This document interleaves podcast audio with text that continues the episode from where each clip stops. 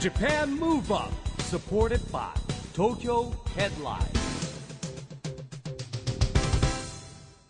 こんばんは日本を元気にプロデューサーの市木浩司ですこんばんは、ナビゲーターのちぐさです。ジャパンムーブアップこの番組は日本を元気にしようという東京ムーブアッププロジェクトと連携してラジオでも日本を元気にしようというプログラムですはい、また都市型フリーペーパー、東京ヘッドラインとも連動して、いろいろな角度から日本を盛り上げていきます。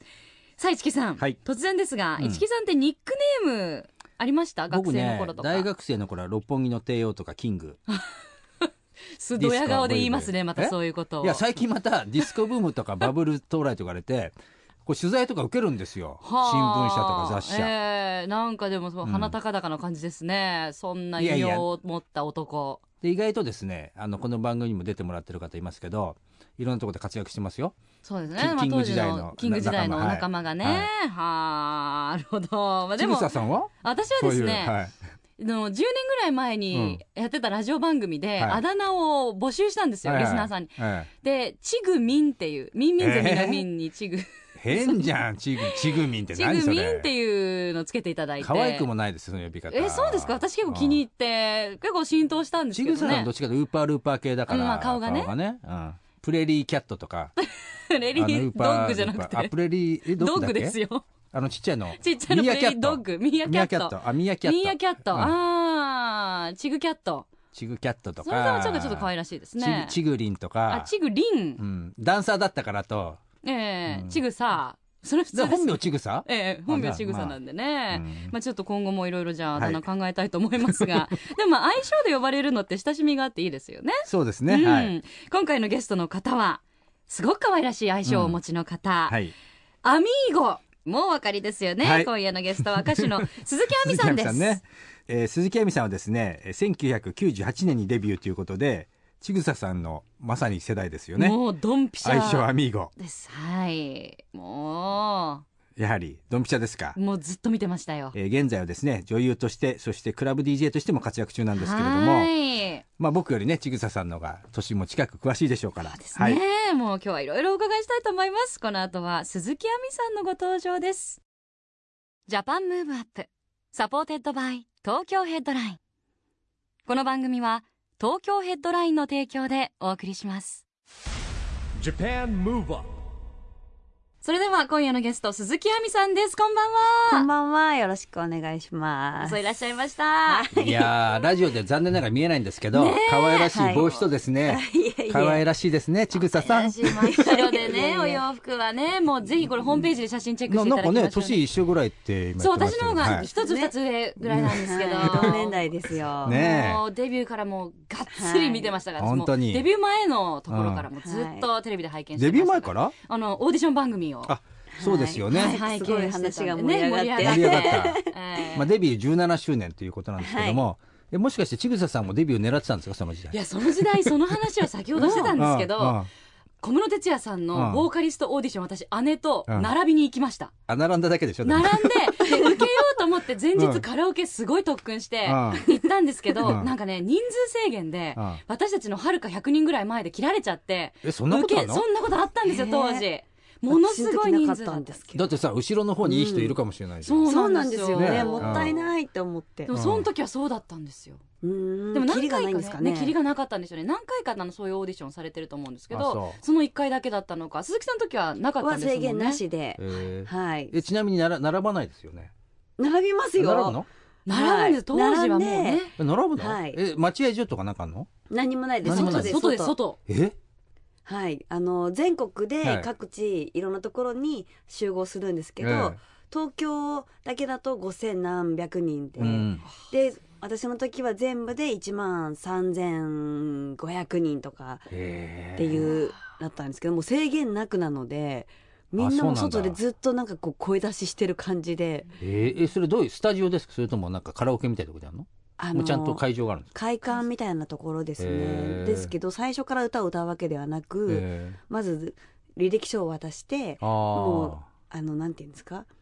もうそのまそうずなはんだ履歴書で100人に絞られてえ、履歴書だけで。だけでへーえ合格通知みたいな感じでこうか紙が張り出されるんですよ何番何番何番あーで5000何人からうんいきなり100人になってええで100人からまたこの5人ずつぐらい面接なんですよへえで話すだけえそれって並んで履歴書出すのはい並んでとりあえず履歴書をわーって渡していくんですよだってさ今だと普通に先に応募してですよ、はいで選んで呼ぶじゃないですかあーあすごいですねその場で履歴書もう出その場でしてもらってで選ぶ持ち込みってことですよ持ね。ち込み読む人もすごいねすごいですねもう速記じゃないですけどパパワーっとも見うちゃうパのパかパなーっと見ポインてト顔写真付き見抜くんでしょうね顔写真と全身写真と、まあ、一応履歴を書いてあー出すんですけれどでもやっまあぱ顔とそのスタイルで冊子を選ぶんでしょうねきっとねうん、やっぱ最初はそうでしょうね。じね文字まで読んでたら大変ですよねなかなうかそうですねそうなんですそよこまでではでもその時ははい並んでる方は前の方でしたか早く行いきまやしたあの私はもう友達と56人で行ったんですけど、えもうあの時間は切れてたんですよ時間はもう過ぎていて、はいはいで何回も迷子になってあの、かわええ神奈川なんですけど、はいはいそんなに遠出したことがなえくなるほてど友達と何度も迷子に なりながらあー違う駅に降りちゃったりとかして、へえでもあこれもう間に合わないな帰ろっかってでもとりあえず行くだけ行ってみようって言って行ったんですよ、えそしたらまだ受付をなんとか、うあん大丈夫ですよみたいな感じで履歴書受け取ってくれて人生ってそういうもんですよさっきそちうぐですさねさんが並んでたのに並んで途たのに中で切られちゃったダっていメうだったんねえ、だからやっまぱそあういでうも光るものを持ってる人には、うんそういう道が開けるんですいよ。やでも結局二人ともラジオ出てるっていうねあことそうですいいんじゃなねいいいんじゃないでしょうかね、いやは、でもね、お会いできて嬉しいです。はいいでそんな17年を振り返るとまあこう何段階かに分かれるじゃないですか、そうですね、いろいろありますね、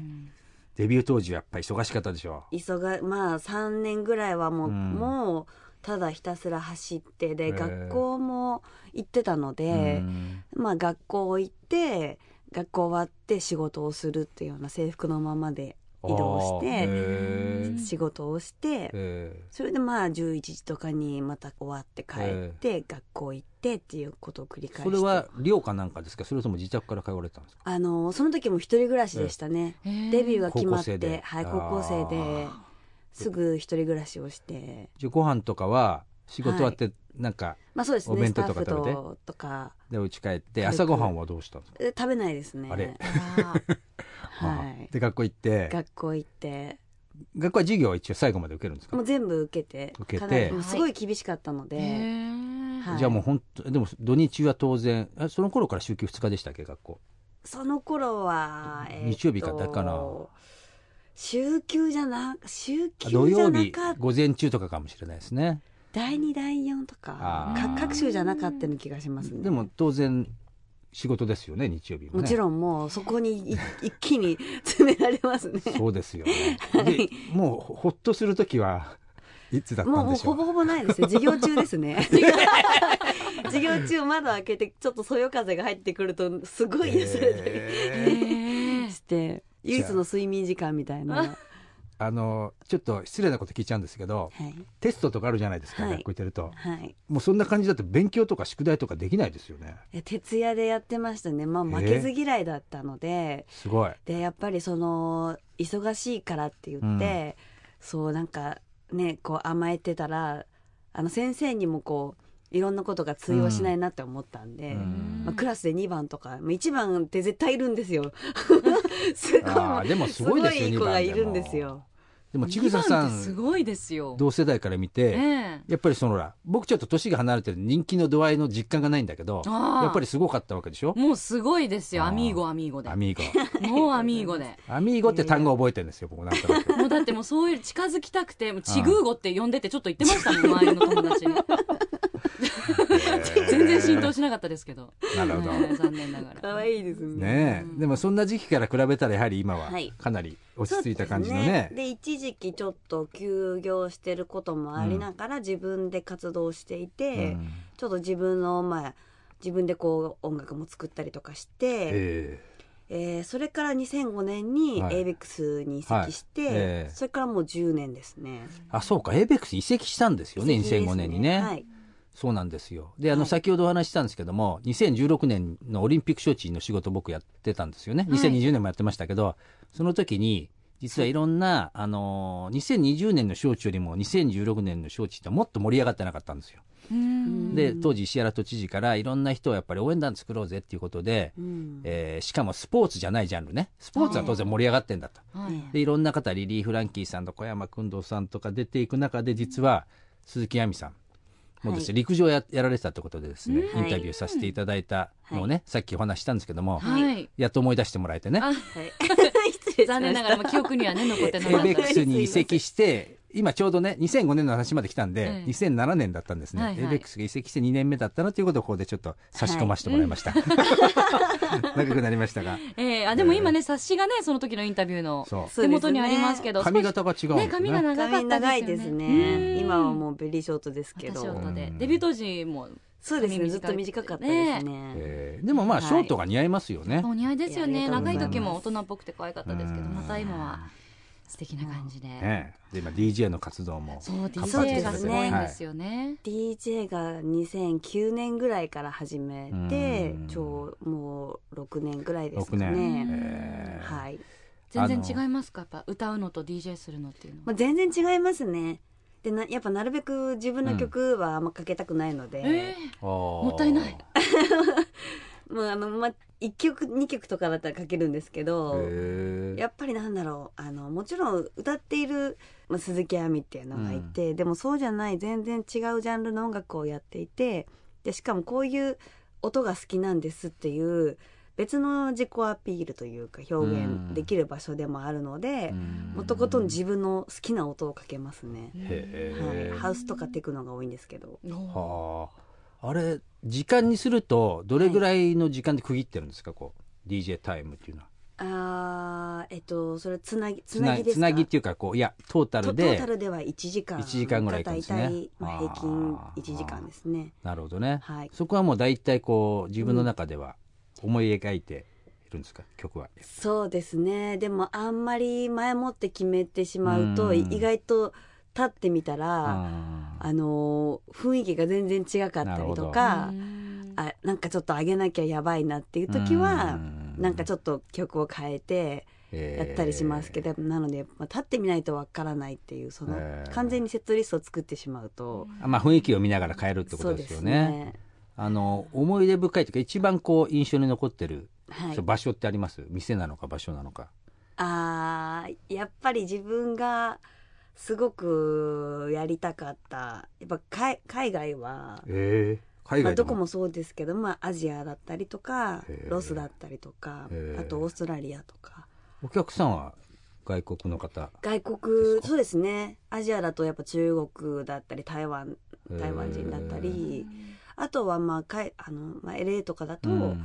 まあ、留学生とか。うんあとやっぱり結構アジア人の方が集まりますけど、うんうん、でも結構中国人が多いです ね。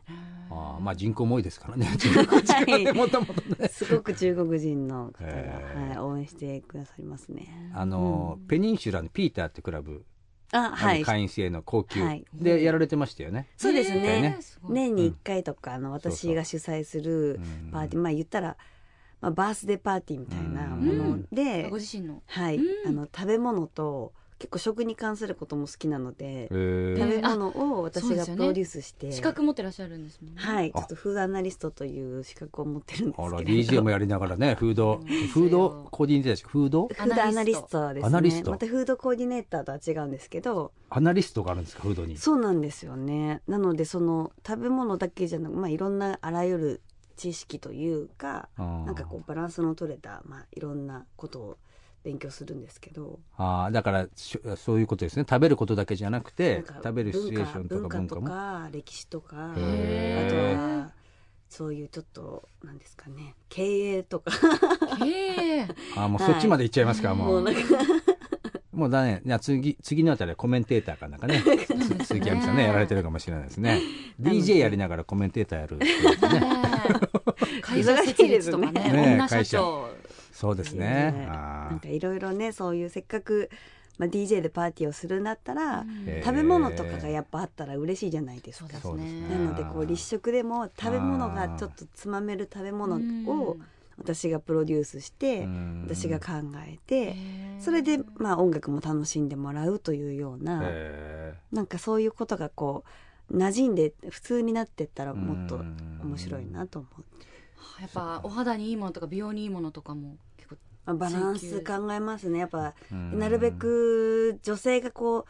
クラブとかっていうとちょっと女性が行きづらいじゃないですか、うんちょっと怖いとかいうイメージがあったりとか、でもホテルとかのラウンジとかだと、うんすごくおしゃれして遊びに行きたいなっていうような感覚で行けるようにちょっと女性にも嬉しいうんやっぱり野菜を使ったものとあかー魚介類を使ったものとかあをーなるほどねなるべく多めに食べやすいもので、うんはいプリプリですもんねもうねえ本人のいやデビュー当時と本当に変わらない、ーでもねそのペニンシュラの上ってすごく綺麗であのむかあ素の敵ですね皇居も見えるし、うんあのバーバロなんか今僕の実は後輩があそこのマネージャーやってたんですよその時あうんだかあそうらなんですねこっそりそういう時呼ばれて見てたりはいした時にはい、やってたんですよあ、ね。あじゃあはいあのご覧ねになチラったんですチラ見してりバーがとバうございまロのす時もチラ見してみたいな、そうですね言ってましたバーバラさんとかも素晴らしいよくあのお店なんですけけどね。はいでも結構 DJ する時も結構でも写真か映像で DJ されてるのを拝見生はね残念ながらまだないんですけど、はいふーってかっこいい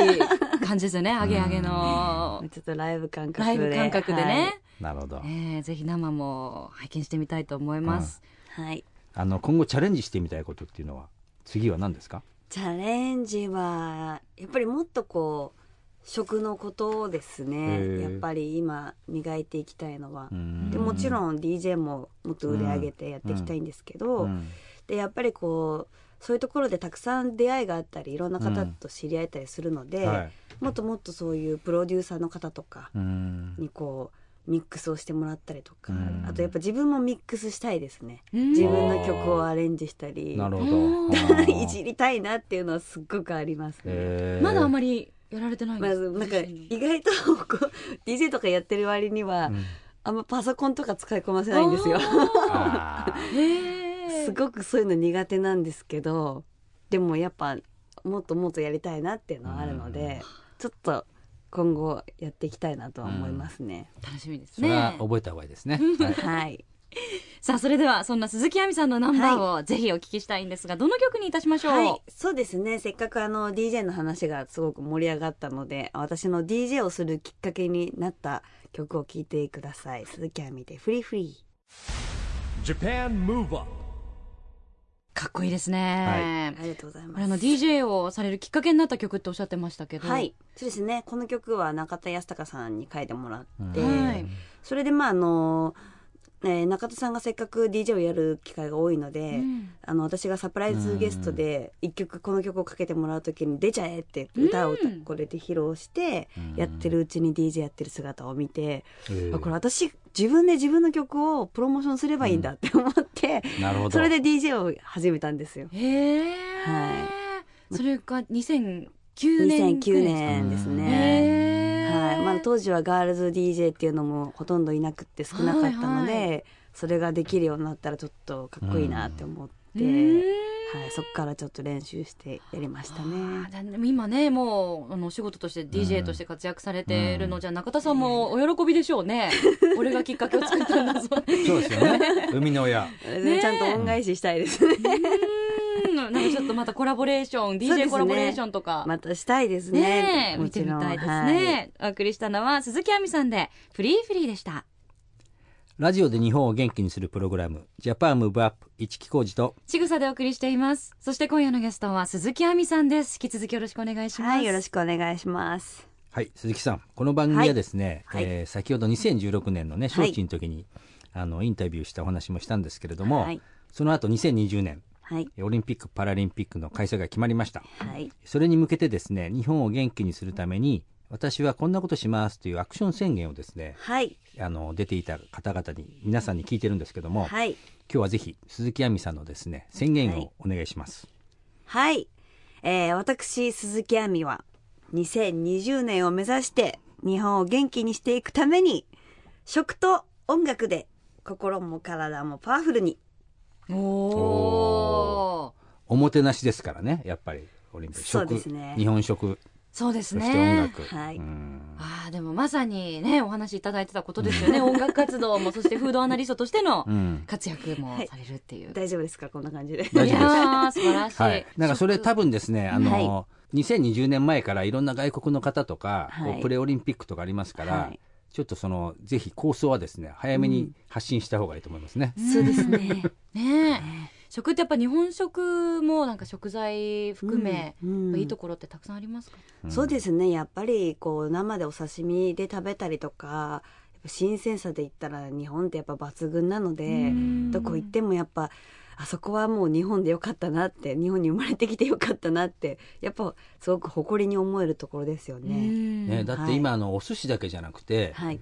例えばラーメンって日本なんですよね。ラーメンあー要はそうです中ね華そばとか中華そば僕子供の頃はラーメンって中国から来たのかなと思ってたんだけど、思いますけどね中華そばとかじゃなくてあのラーメンっていうのは日本なんですって。うんでほらインドから、まあ、カレーとかも来てんだけどあの、うんカレーライスみたいなやつもなんか日本なんでしょ、はいあはれ ちょっと洋ねえ食になって、ね、はいこういわゆる家庭で出るカレーラそイうスなみんですたいなよのだをからね結も構う日本ねい人ろんな食べ物が日本の中でまあね生まれてるんですよね、うんじゃあ食と音楽ではい元気に食と音とい楽でうことですが、2020年スポーツも鈴木さんね、はいやられてたのでオリンピック・パラリンピックもはい、結構ワクワクされてるんじゃないですかそうですねまああのまあちょちょっとだけ疎いんですけど、 でもやっぱりメダル取ってくれたら本当に日本中が盛り上がるので、うんそういうところで全然ねやっぱパワーが違ってくると思いますね。うん活気が違いますようんね。あの高校の時にね、うんあの前も聞いたんですけど陸上競技をやられてたということではい、はい、そうです。で小学校の時はまた全然違 うはい、少林少寺林拳寺拳法法。少林寺拳はい法、父親の影響で。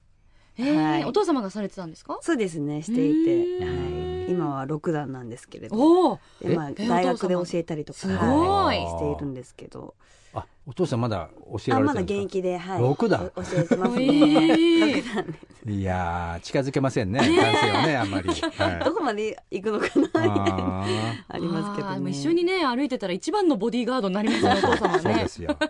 で陸上競技は何短距離ではい、えし、ったとまあもう一番メインは800メートルですね。へーやっぱ中長距離803電、冬は駅伝で。 800メートルってきついんですよ。400、800って一番きついって言われてる。はへい。ーあすごいきついです ね。結構な速さで速さで長いちょいもう結構な長さをっていうね全力ですね全部。全部全力ペーペース配分とかないですもう800は。えーもうずっと100メートル走だと思って走るので、あー実際の100メートル本気と200メートル本気と変わんないんですよ、記録がうんえ800。ー通過通過記録が変そわうんでないんすですよよ。ね。はい。なん で短距離が遅いんですよ。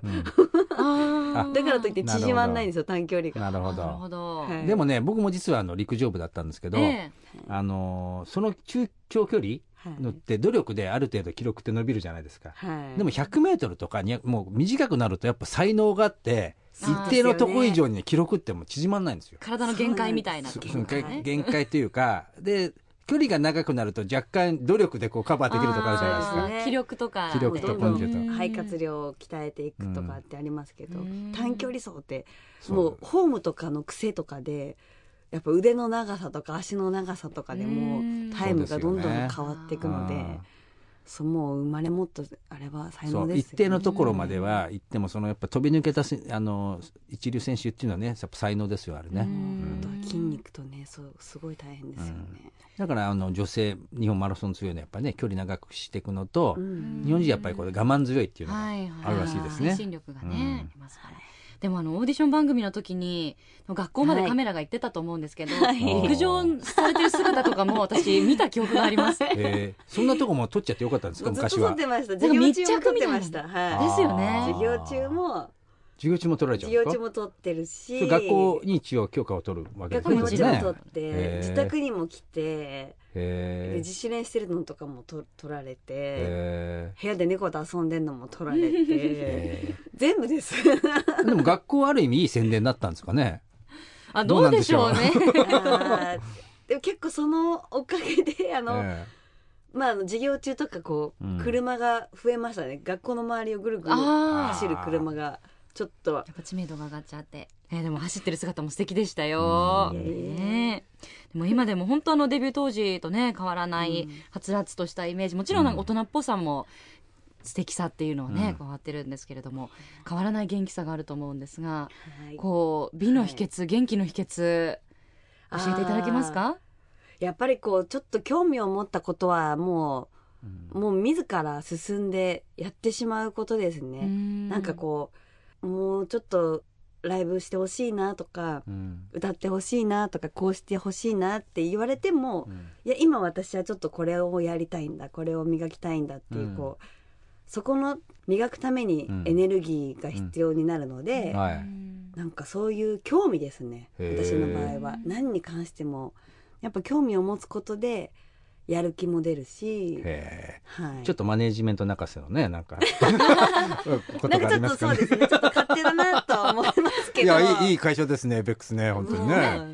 ぱりそ考のいやまあ個性を伸ばすっていうことでねでもやっうぱんアーティストの方ってねいつもこううんアウトプットアウトプットしてるからうんインプットすそうでする時がないとはい、うんなかなかうんねもう生まれないですもんはい、もうね。何でも興味を持ってうんもう自分からやっていくことですねでも d j k o さんなんか今けん玉ですよだってあ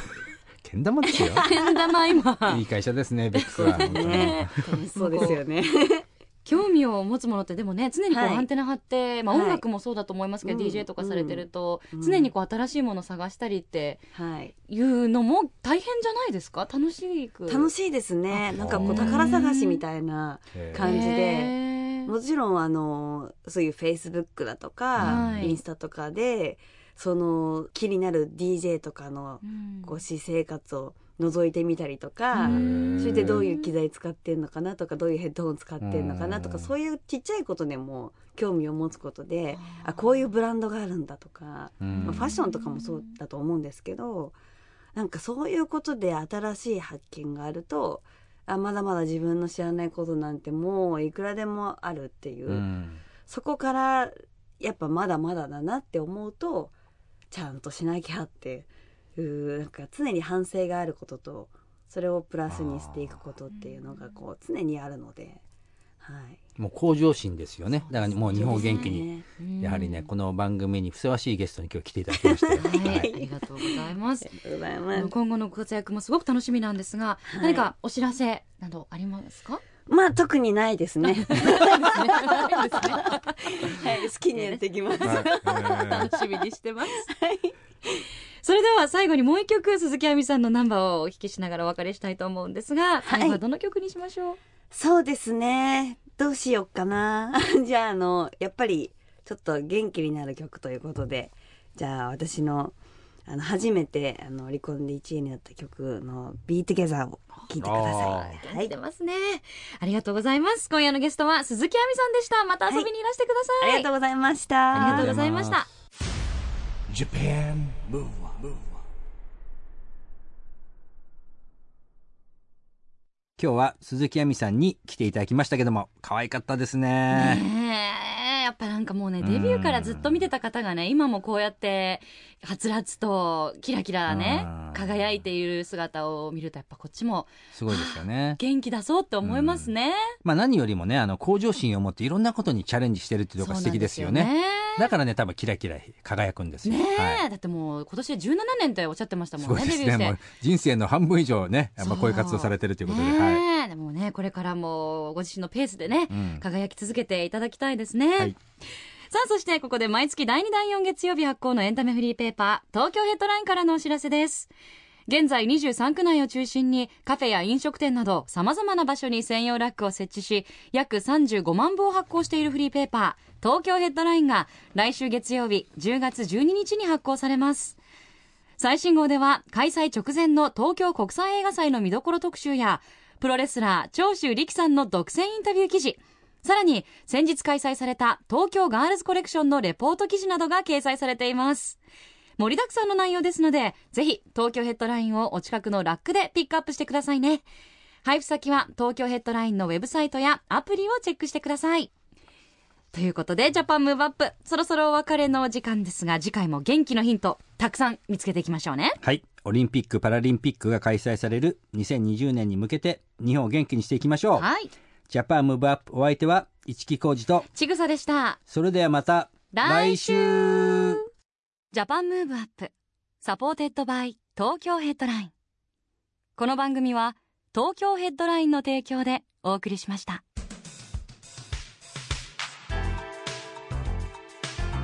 Japan Move Up